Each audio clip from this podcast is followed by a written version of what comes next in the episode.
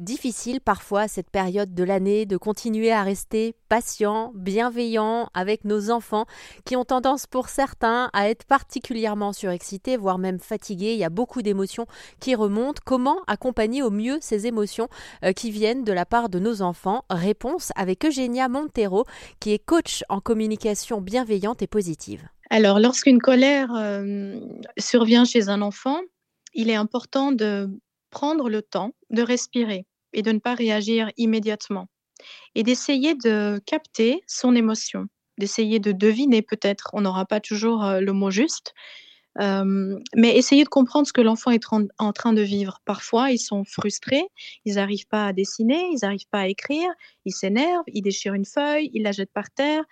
Bref, les, frustrations, je, trouve que ce sont des émotions qui induisent beaucoup de crises.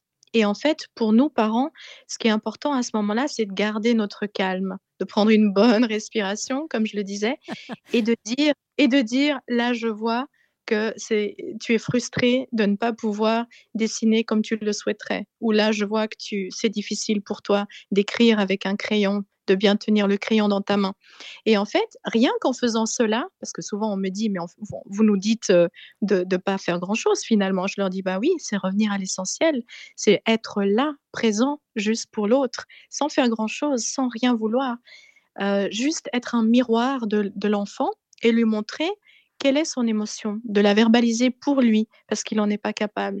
Et à ce moment-là, en fait, la vapeur redescend et pour ceux qui le testent, ils remarquent très vite que l'enfant s'apaise. Et toute cette semaine sur RZN Radio, on va continuer à bénéficier des conseils bienveillants de notre coach communication bienveillante et positive, Eugenia Montero.